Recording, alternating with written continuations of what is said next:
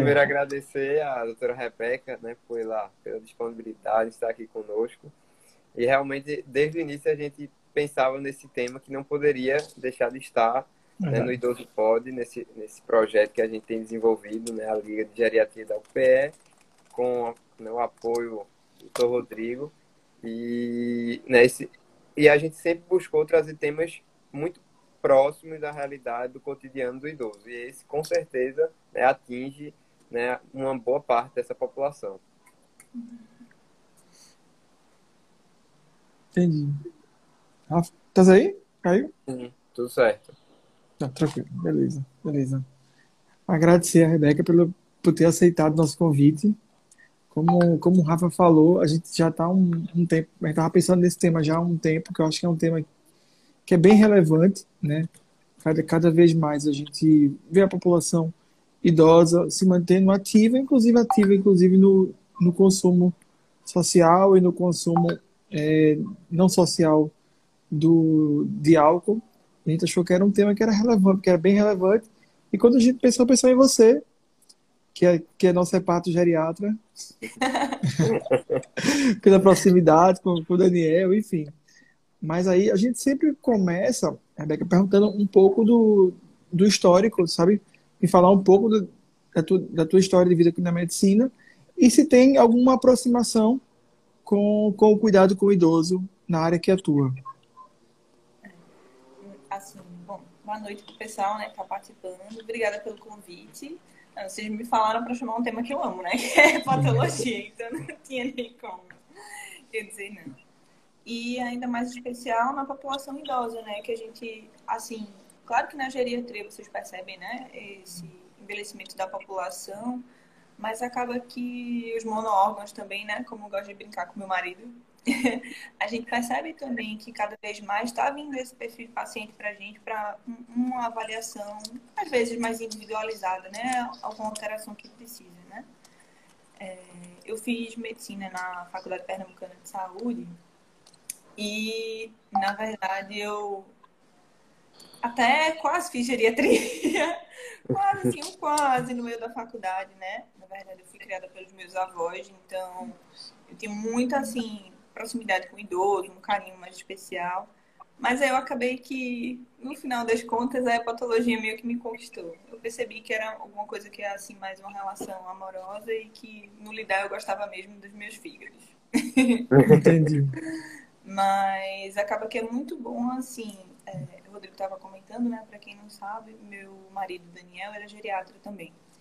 Então, é muito legal essa interface. Às vezes eu tenho um paciente idoso e, e discuto algum caso com ele. Eu falo, ó, oh, Dani, em relação a essa medicação, tudo. Então, não sei se eu posso ser considerada hepato geriatra, mas um pezinho na geriatria eu tenho, talvez. É. Se, se, se existisse, você estaria mais próximo. Com certeza. É, e aí, minha formação de clínica médica eu fiz no Hospital Oswaldo Cruz e a patologia lá no IMIP, né? Aí agora eu tô fazendo mestrado em medicina tropical e a minha linha de pesquisa, na verdade, é xossomose, né? Pela UFPE. Só para contextualizar um pouquinho. Não sei se era essa a introdução. Isso, isso, era isso mesmo. Era saber, um, saber um pouco do teu histórico, saber um pouco da, da tua formação e, enfim, e a, e, e a tua intimidade com, com, com o cuidado com, com o idoso. Embora que a gente isso não seja primordial, é só para entender um pouquinho mais, né, Rafa? Perfeitamente. Então, vamos lá, iniciar. O Daniel já está aqui. Esse Daniel, o marido dela, é top. eu, eu ouvi falar bem dele. comentário dele, né? É... Vai ter mais no meio do caminho, nem se preocupe. Perfeito. É, e aí, a ideia da gente hoje né, é justamente uma conversa descontraída. Né? A gente realiza essas lives no Instagram né, faz parte do projeto de extensão nosso, né, que é o Idoso Pod. E essas lives são transformadas né, depois em podcast. A gente extrai o áudio e, elas são, e esse áudio é disponibilizado nas principais plataformas de streaming, né, Spotify, Google Podcasts. Né? E como a gente dizia, é uma conversa bem descontraída. E para a gente iniciar hoje, é, a gente pensou em, em definir né, como é esse consumo de álcool saudável no idoso. Né? E em que situações ele já passa a ser algo assim doentio ou tóxico. Nessa linha tem, como seria? Isso. Na verdade, assim, é importante a gente falar, né, que não só os pacientes idosos, mas todo paciente, na verdade, pergunta, né, se pode beber, se não pode beber, ou quanto poderia, né? E, assim, eu costumo explicar para os pacientes de forma geral para todo mundo entender, né? A geral, geralmente a gente, quando vai explicar, divide em drink, né? Então, um drink vai variar de literatura, mas geralmente contém 10 a 14 gramas por álcool, né? O que seria um drink, né? Então, é uma lata de cerveja, que é 350 ml, uma taça de vinho de 100 ml, uma dose de uísque, que seria 40 ml, e alguns outros destilados, né, mais frequente cachaça que a gente tem aqui seria 30 ml, né, aquele copinho. Esses, assim, só para contextualizar para todo mundo entender, mais ou menos nesses volumes teriam 10 a 14 gramas de álcool, tá certo? Claro que isso vai variar dependendo da bebida. A gente sabe que, por exemplo, uma cerveja que é artesanal, ela tem uma concentração de teu alcoólico maior do que uma cerveja daquelas marcas mais famosas que a gente vê no supermercado, né? É, dependendo da concentração da, do álcool da bebida em si, né? Mas de forma geral seria isso. E aí, quanto paciente, de forma geral, e isso inclui o idoso, poderia ser seguro para beber se não tivesse nenhuma contraindicação, né? Para a mulher seriam dois drinks dia, máximo, e homem, três drinks dia, máximo, tá certo? É... Isso para os pacientes que não têm nenhuma contraindicação ao uso de álcool que aí seria qualquer paciente que tenha doença crônica no fígado. Por quê? Porque a gente sabe que o álcool é um dos fatores de inflamação. Do mesmo jeito que os vírus da hepatite, que a gente conhece tanto, né? É, hoje, por sinal, é o dia de, de luta de, é, relacionada às hepatites virais, né? 28 de julho. É, a gente, o álcool também entra como um desses fatores agressores, né? Então, esse paciente, se já tem alguma agressão no fígado, ele não vai poder beber, porque isso vai se acentuar, né? Fora os outros pacientes que por outras doenças, então, uma hipertensão que esteja descontrolada, paciente que pertence de forma geral, a gente não recomenda um uso, porque isso está elevado a um, a um maior descontrole, insuficiência cardíaca. E, assim, esses níveis que eu falei seriam níveis seguros mais para o fígado em relação à doença crônica, né? Lembrando que o álcool, ele também é carcinogênico. Então, assim, não existe na literatura níveis seguros de álcool relacionados ao câncer, né? Então, não, te, não teria nenhum fator protetor. Mas já entra também, a gente contrabalanceia, né, no perfil de risco cardiovascular, né, que todo mundo já conhece, tá. da dieta mediterrânea, é um consumo é, menor, né, uma tacinha de vinho por dia, que seria de 100 ml de vinho, já estaria dentro do de, um menor risco cardiovascular, né? Em alguns perfis de pacientes que poderiam fazer esse consumo. Acho que essa era a dúvida uhum. principal da maioria, talvez. Sim, com certeza. E aí, esses seriam níveis seguros, né? Só que a gente sabe que dentro do espectro do etilismo, né, a gente tem ah, alguns outros fatores relacionados, né? Que seria o consumo pesado de álcool, né? Que aí seria mais de seis doses, mais de 60 gramas, em uma única ocasião. Aí isso seria um consumo exacerbado. E o binge drink, que a gente chama, que seria aquele consumo de uma quantidade muito rápida, né? Que aí seria em duas horas mais de quatro drinks para as mulheres, maior ou igual, e nos homens maior ou igual a cinco drinks, né? Então, aí também são deletérios, né? Esses níveis. Entendi eu fico, eu fico muito curioso com esse, com, às vezes com esse efeito protetor. Né? E o, o, paciente, às vezes, vem com esse, com esse argumento. Né? É, e aí já vem com, a, com o, o reverastrol na, na, ponta da língua, né? Não, porque tem, o vinho tem reverastrol, reverastrol, mas não é todo, não é todo vinho que vai ter reverastrol, pelo, pelo que eu já vi, né? Se tomar e, assim, carreteira, não vai ter, né? Claro não, exato. E é importante deixar claro também que quem é o paciente que vai poder fazer esse consumo, né? Sim. Os meus pacientes, de forma geral, né, que tem alguma alteração primariamente hepática, né, do fígado, não faz, entendeu? Não, a gente não quer gerar essa inflamação a mais, né? Pensando Sim. em risco de câncer, de desenvolvimento também. O paciente não deveria fazer uso. Entendi. Aí tem esse estudo conflitante, né? Outra coisa interessante também que os pacientes às vezes me perguntam é na semana, né? Que aí seria um consumo Horizontal. baixo 7 na semana, isso para juntar. 7 a 21 já é um consumo moderado, que já é assim o máximo aceitável pela Organização Mundial de Saúde, e acima de 21 drinks, naquelas doses que a gente falou, já seria um consumo elevado. E aí, às vezes, o paciente faz um consumo que é, ele bebe assim, só no sábado ou domingo, mas quando você vai fazer a matemática dos drinks, é, é um, uma conta elevada. Aí a gente pergunta. Por isso que assim, é uma coisa que a gente, não sei, existe na, na semiologia, né, do ponto de a gente perguntar ao paciente, mas às vezes não é tão comum na consulta, né? A gente tem meio que esse preconceito, ah, o senhor bebe, é muito sim ou não. E às vezes a gente não quantifica, né? Então, é um, uma coisa meio da especialidade, mas eu sempre digo para os meninos que rodam comigo, né, no ambulatório, para não terem vergonha de perguntar, né? Então, bebe sim, bebe o quê, né? Para saber qual é a bebida, para você tentar entender qual é aquele teu alcoólico de consumo, se é mais de um ou não, por exemplo, se é, é cerveja e um destilado e também para, assim, tentar quantificar, né? Então, ah, mas é só no final de semana. Você já pergunta, é, mas são quantas garrafas, são quantas grades, né? Você não tentar não induzir o paciente a dizer, ah, mas é quantas latinhas? É uma, duas, parece que você está querendo uma resposta é, que ele lhe diga o que você quer ouvir, né? Então, tentar não direcionar tanto isso. Eu lembro muito alguns colégios que direcionam para cima, né? Que Rodrigo tá... Oi, tá ouvindo? Tá ok. Tá, tá conseguindo me ouvir? Sim. Ah, agora sim. Tá conseguindo? Tá? Tem um, eu tenho alguns colegas que, que orientam você faz, quando eu aprendi, de nivelar por cima, né? Aquele, aquele, aquele paciente que Isso, bebe a quantidade alta, em vez de perguntar, você, você bebe o quê? Não, eu, eu, você bebe cerveja, mas é cerveja. Você pergunta, você bebe aguardente, é. E quantas garrafas? O cara, não, tomo uma. Não, doutor, tomo meia, né? Como se, como se aquilo fosse pouco também, né? Mas tem que dar uma, tem que dar uma niveladazinha por cima para você ter a, melhor, a, a, informação melhor.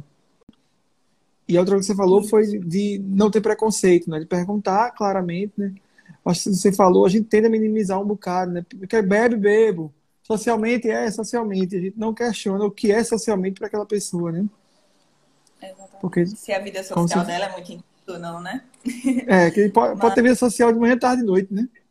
Aí, duas de manhã, duas da tarde, duas da noite, já vira seis. Já é três vezes o que, o que deveria poder, né? E acaba que a gente ainda tem muito, assim, preconceito de forma geral, com sociedade, com o uso do álcool, né? O etilismo de forma geral. Então, uhum. às vezes, é aquele paciente que, se você não perguntar ativamente, você não vai conseguir identificar se ele está em risco de um uso abusivo, né? Entendi, e aí sim. você não vai conseguir intervir nunca.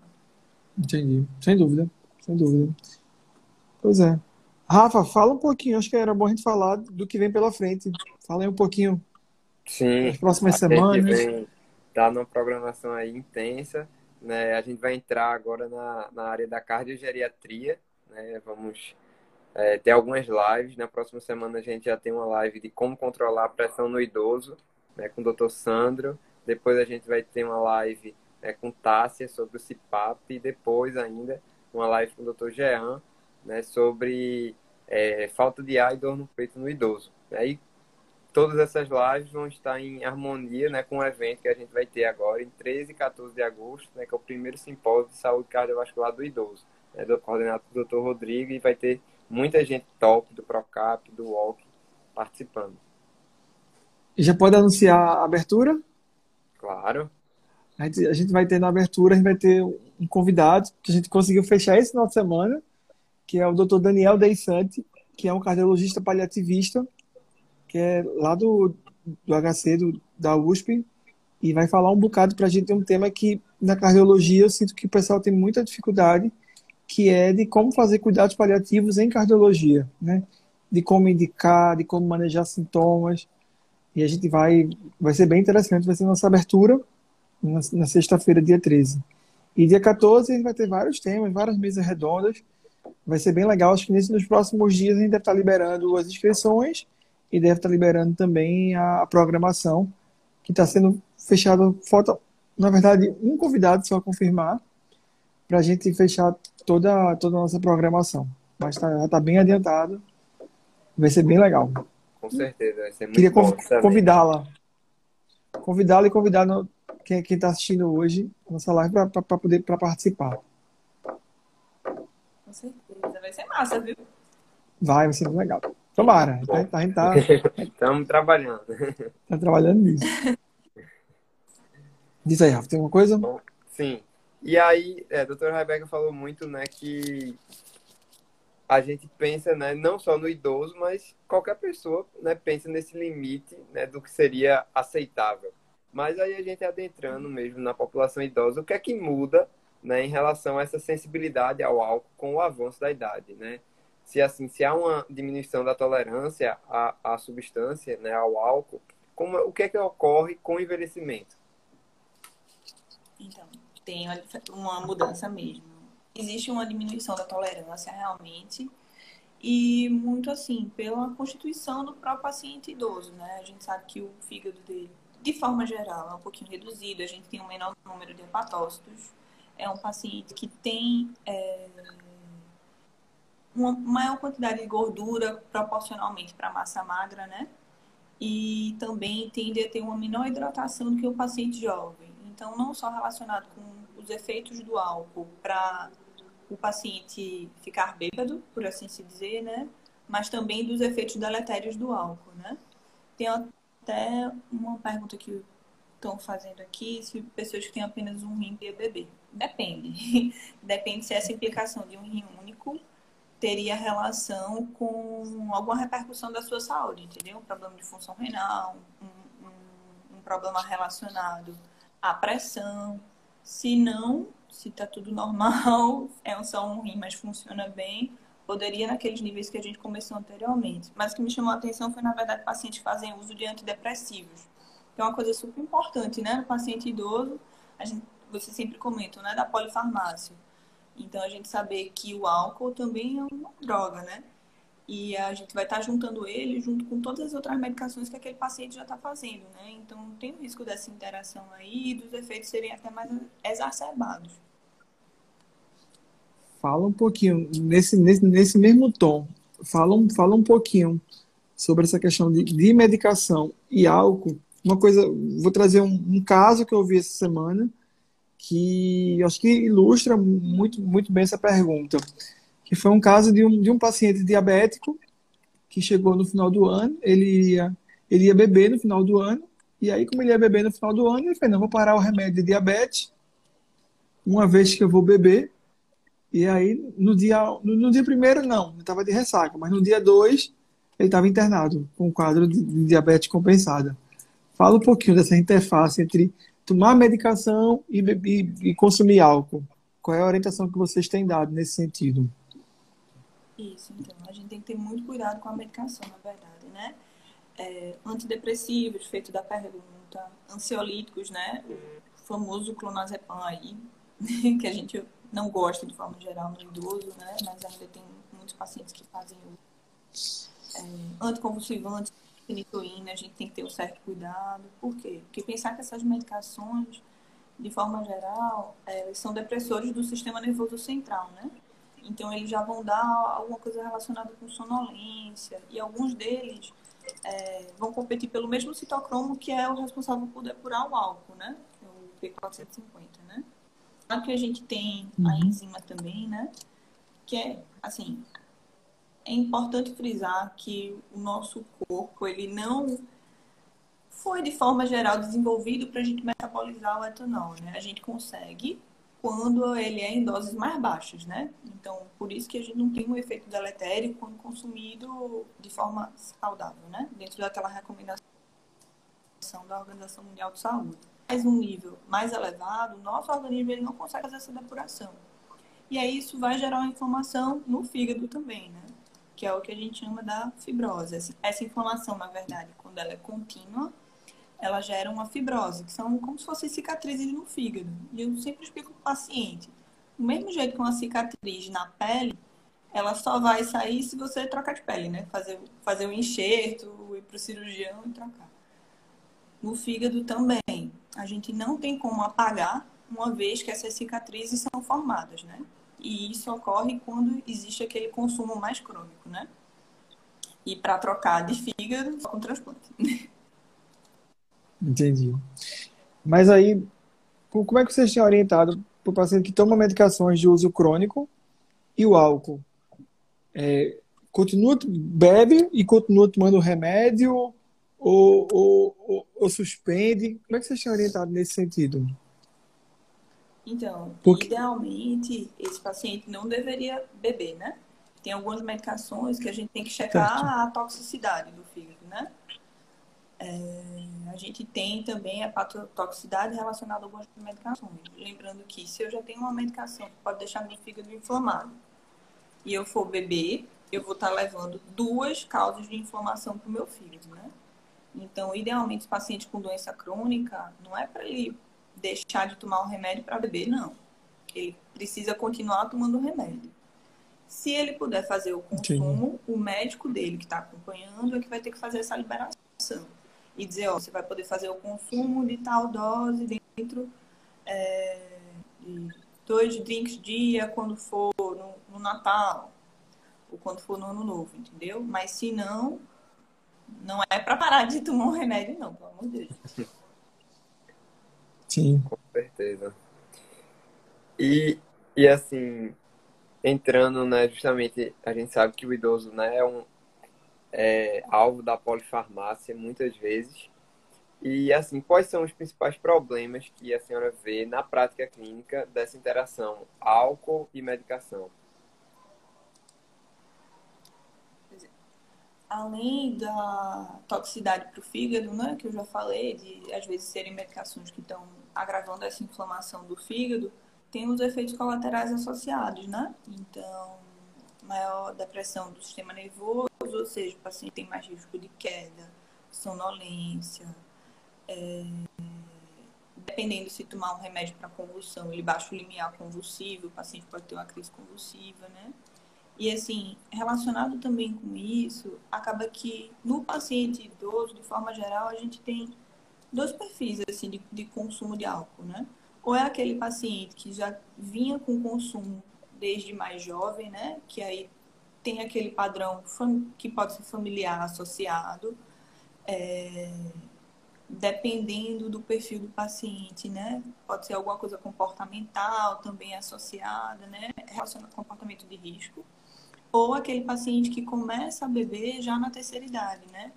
E aí, geralmente, esse paciente que começa a beber na terceira idade tem relacionado algum fator estressor, algum fator que desencadeou, seja a, uma mudança é, na vida assim, importante, seja um episódio de viuvez, uma, o diagnóstico de uma doença crônica que talvez ele não aceitasse tão bem. Então, assim, alguma outra coisa ali que foi associado a esse consumo do álcool. E a gente sabe que, assim, depressão, que cada vez a gente está tendo mais atenção para esse diagnóstico idoso, né, está intimamente relacionado com o consumo etílico exacerbado, né. Então, acho que é muito isso, de não só olhar para o álcool em si, mas como é que está sendo esse, esse consumo, né? É um paciente que bebe só, a família sabe desse tipo de consumo, será que ele não tem alguma outra coisa relacionada aí? Está deixando de tomar algum remédio para poder beber? É, alguns pacientes associam muito uma melhora do sono com álcool, né? Ah, não, vou dormir para é, vou beber para dormir, para esquecer meus problemas. E na verdade é uma piora, né? O álcool, na verdade, ele dá uma insônia, né? O paciente demora mais para pegar no sono depois e dorme mal, né? Que é uma coisa que a população, em forma geral, não consegue, né? Então a gente tentar entender o que é que está acontecendo, por que está acontecendo esse, esse consumo é, exacerbado, né, dessa forma geral que eu estou falando, para tentar ajudar aquele paciente, né, e orientar da melhor forma possível. Seja se for necessário uma intervenção com um psicólogo, né, é, se for necessário chamar a família dele para conversar, para tentar entender que mudança foi aquela que aconteceu. Então é muito importante tentar buscar o porquê daquilo, né, da, daquela alteração, se foi uma alteração nova ou não. Perfeito. Sim, sim.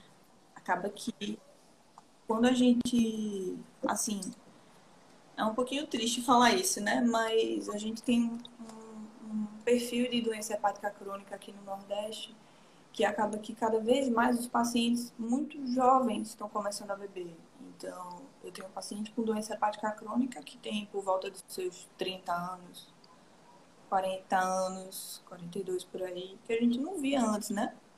O paciente com DHC por álcool antes era. O diagnóstico era na terceira idade, né?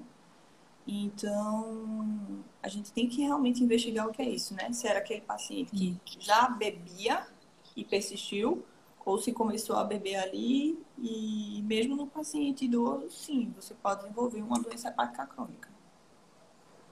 Verdade. E aí você tocou num ponto interessante que é justamente entender né, de onde vem esse consumo de álcool. Né? Se é algo já pregresso, né, ou se desenvolve já na, na, no momento do envelhecimento. Né? E aí a gente chega nesse ponto tão importante que é o alcoolismo, né? que é, um, um, é muito prevalente na população e na terceira idade a gente precisa ainda mais ter esse olhar atento e sensível. E aí a gente queria saber, né, como, como lidar com o alcoolismo na terceira idade, como é o prognóstico, como abordar. O que a gente vê de, assim, melhor prognóstico para o paciente para que, que tem o hábito de beber e que quer parar de beber, na verdade, é, primeiro, ele querer. Segundo, o apoio familiar na verdade, assim, o apoio familiar o que a gente vê acaba que é, mesmo os pacientes com doença hepática crônica, é, quando é uma doença hepática crônica mais avançada, a gente tem a indicação do transplante, né? E muitas vezes esses pacientes chegam para a gente já com indicação de transplante. Então, vê que coisa, o paciente descobre que a bebida, muitas vezes ele já sabe, mas não tem aquele insight, né? Que causou todos aqueles problemas e você já disse que o tratamento dele é trocar o fígado dele. E aquilo dá um susto, né? E aí a gente explica para a família também em conjunto que o apoio deles é o melhor preditor para o paciente não voltar a beber. E assim, realmente, da, da, da experiência, gente, né, do grupo de hepato lá do, do, do IMIP, assim, mesmo pós-transplante, os pacientes, assim, não voltam, é, é vida nova, sabe? Eles se sentem com saúde de novo, né? E o que acontece muitas vezes é o que demora é esse insight. A pessoa não se sente doente, acha que aquele hábito não é deletério, que beber aquela quantidade todo dia não não está fazendo mal. Então você tem que tentar conscientizar seu paciente disso e explicar as repercussões daquele uso, né? O paciente idoso acha que, ah, mas eu já tenho meus 70 anos e aquela bebida não vai me fazer mal. Não, pode sim fazer mal. São 8 a 10 anos de um consumo mais exacerbado por dia que você já pode desenvolver doença no fígado crônica, né? Então, para que, que eu vou me expor a todos os riscos de uma doença hepática crônica, né? De ficar com líquido na barriga, que é a barriga d'água, né? A CIT. Ter o risco de sangramento é, digestivo alto, né? Vomitar sangue. É, e desenvolver uma cirrose no fígado, né? Me, diz uma coisa, e como é, como é que vocês veem, às vezes, o apoio espiritual, religioso? Vocês acham que contribui para o pro paciente deixar de, de beber, para aqueles que têm problema com álcool? Vocês observam na prática de vocês lá no, no grupo? Olha, depende, viu, Rodrigo? Às vezes até a gente vê assim uma pessoa, às vezes acontece, né, da família, aquele paciente que tem o, o consumo mais exacerbado, né, o etilista, o restante da família é mais religiosa e aquele paciente não é. E aí acaba Sim. que quando ele entende o contexto da doença, é, decide seguir um, um, uma outra religião que não permite o uso do álcool, né? Os evangélicos, de forma assim, uma parte deles, eles não bebem, né? Então isso acontece. Mas assim, eu acho que independente de religião, na verdade, o que a gente vê é o apoio familiar realmente é o fator de melhor prognóstico, assim. E é muito importante também a gente, profissional de saúde, é, acompanhar esse paciente, né? Então, assim, a gente sabe que hoje o etilismo tem tratamento. Então, o paciente que quer parar de beber e às vezes não conseguiu sozinho, ele pode procurar, ele deve procurar, na verdade, ajuda médica para cessar o uso. A gente tem a psicoterapia, a gente tem grupos de apoio também, os alcoólicos anônimos, né? O A é do famoso também ajuda muito, porque você está lá, está compartilhando suas experiências com outros pacientes, uma coisa que não está dando certo para você, mas deu para outra pessoa, né? E você, como profissional de saúde também, ele tem você esse apoio, né? De que você está acreditando nele, que você está dando apoio da família que está ali se precisar. explicar que pode haver recaída sim, que aquilo não é um sucesso no tratamento, é só uma etapa que mais para frente vai dar certo. Isso é muito importante. É, e tirar essa ideia de estigmatizar, né? A gente estigmatiza muito, ah, ele bebe porque quer.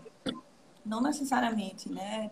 Tem algum problema ali, é, é uma condição de saúde que a gente tem que tentar entender o porquê daquilo está acontecendo e tentar ajudá-lo da melhor forma possível, né?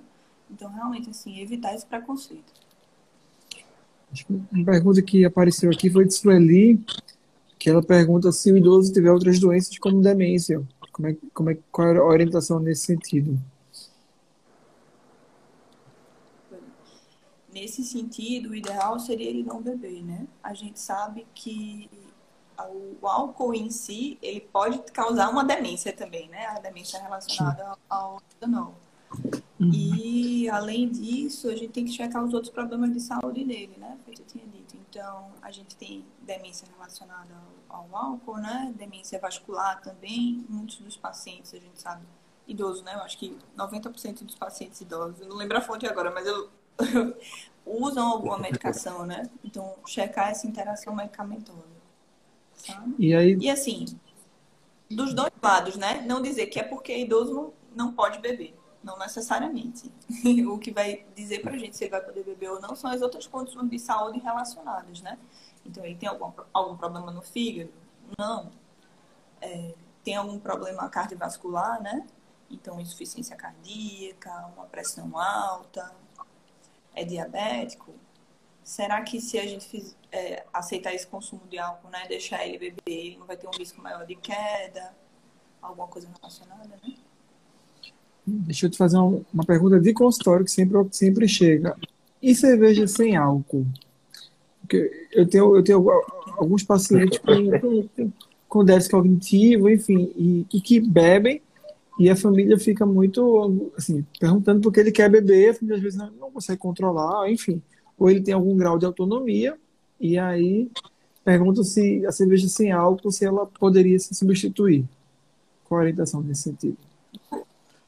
no paciente que era etilista e parou o uso, ou, por exemplo, nos meus pacientes que a gente faz um transplante de fígado, e aí aquele paciente que é transplantado, ele não pode voltar a beber, que informação importante, né? Se ele voltar a beber e voltar a ter uma cirrose naquele fígado transplantado, ele não transplanta de novo, é só uma chance.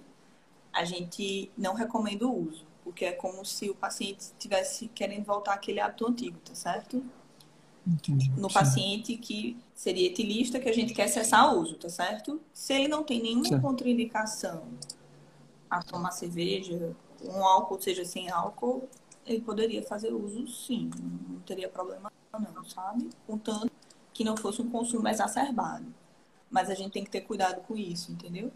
Porque realmente pode ser já um dos indícios de perguntar qual é a necessidade que ele está sentindo em querer beber uma cerveja sem álcool é pelo sabor, é pelo hábito mesmo, sabe? Já ficar Sim. ligado nisso, sabe, Rodrigo?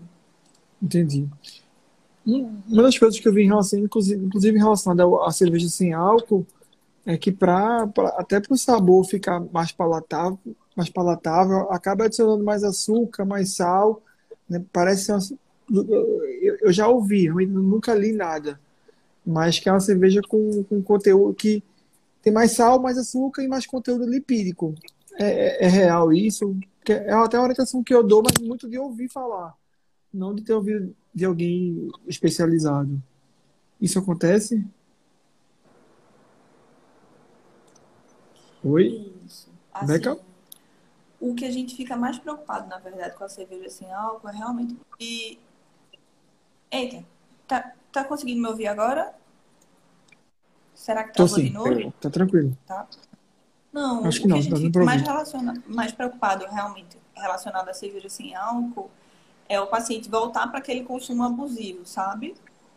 E também Sim. tentar manter a orientação de pelo menos continuar naquelas doses preconizadas pelo OMS que eu tinha falado, né? Mulher, máximo dois drinks, né? Idealmente um. E homem, três, idealmente dois drinks da, da, daquela dose, sabe? E realmente, naqueles pacientes que é, eram etilistas e pararam de beber, nem cerveja sem álcool. Mas pelo risco do retorno do consumo, sabe?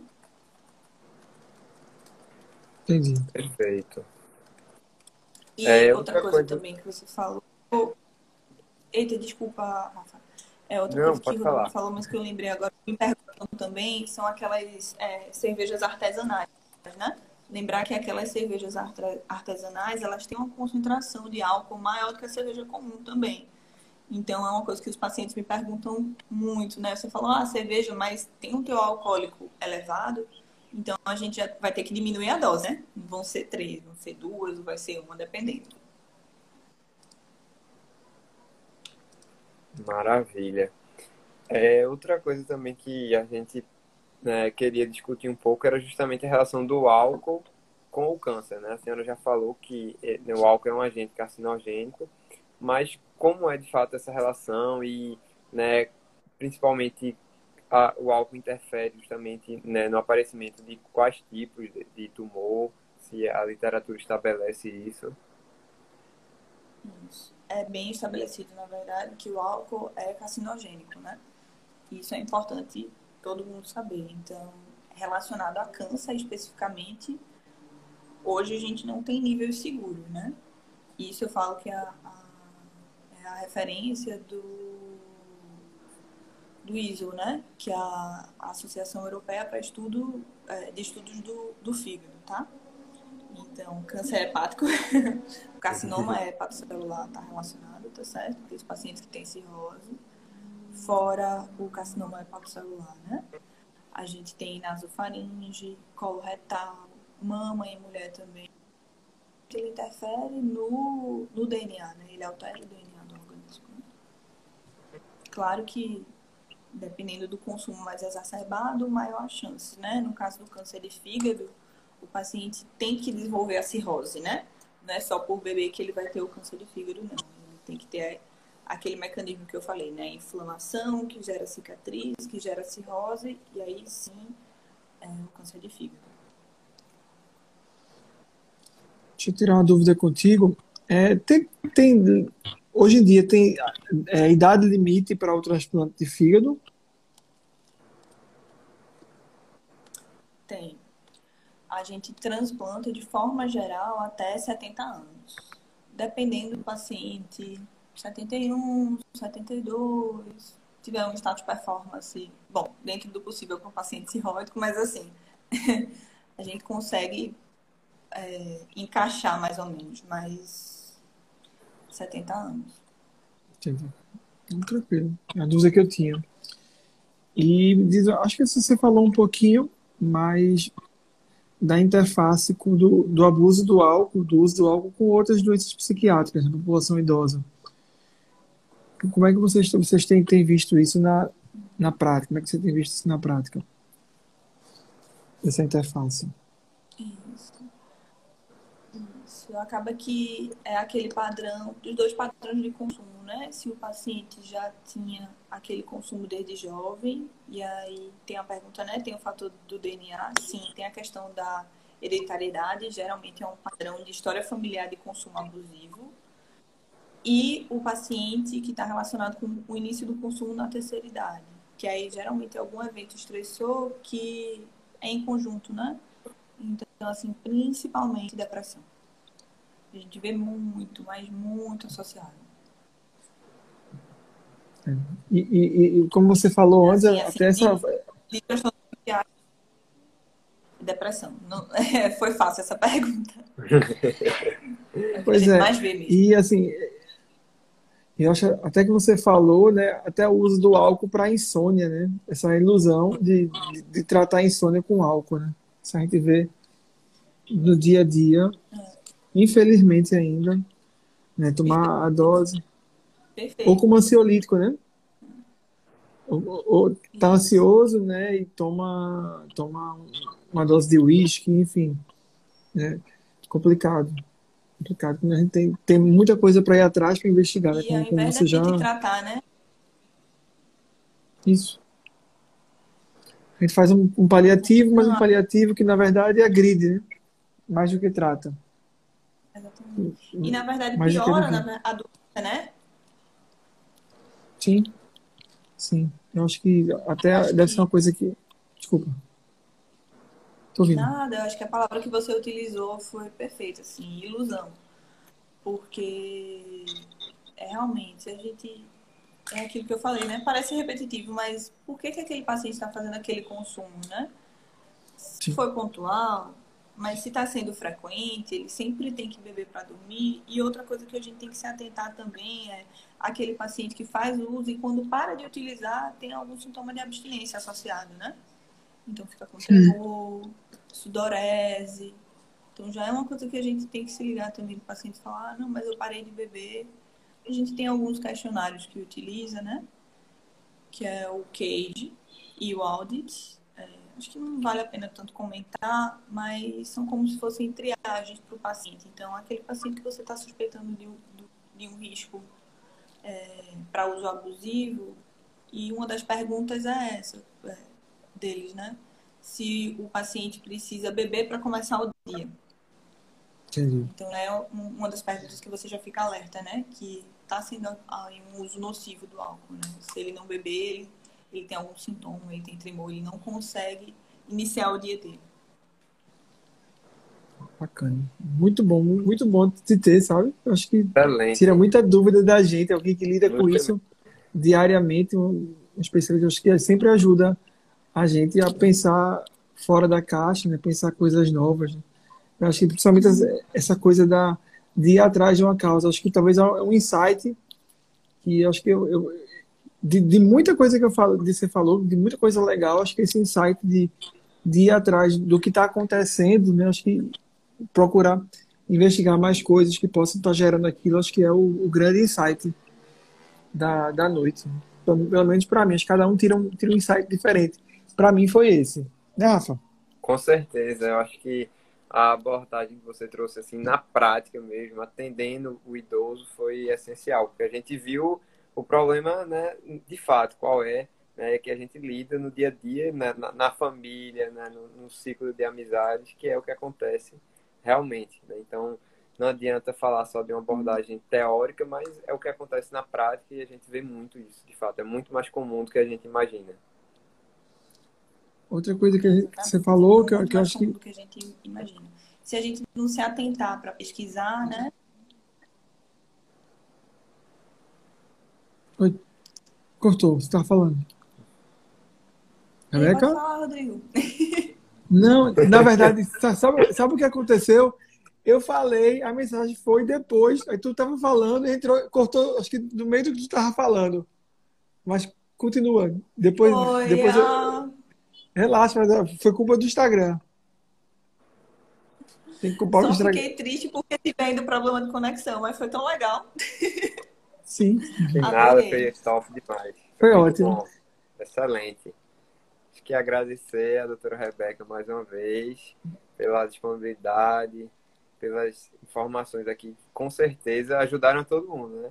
Aos médicos, aos profissionais de saúde, aos estudantes e, sobretudo, aos idosos, né? Aos familiares, com certeza foram de extrema utilidade as informações aqui hoje. E em breve a gente lança no Spotify para todo mundo ter isso gravado e vai ficar salvo aqui também na, no nosso Instagram.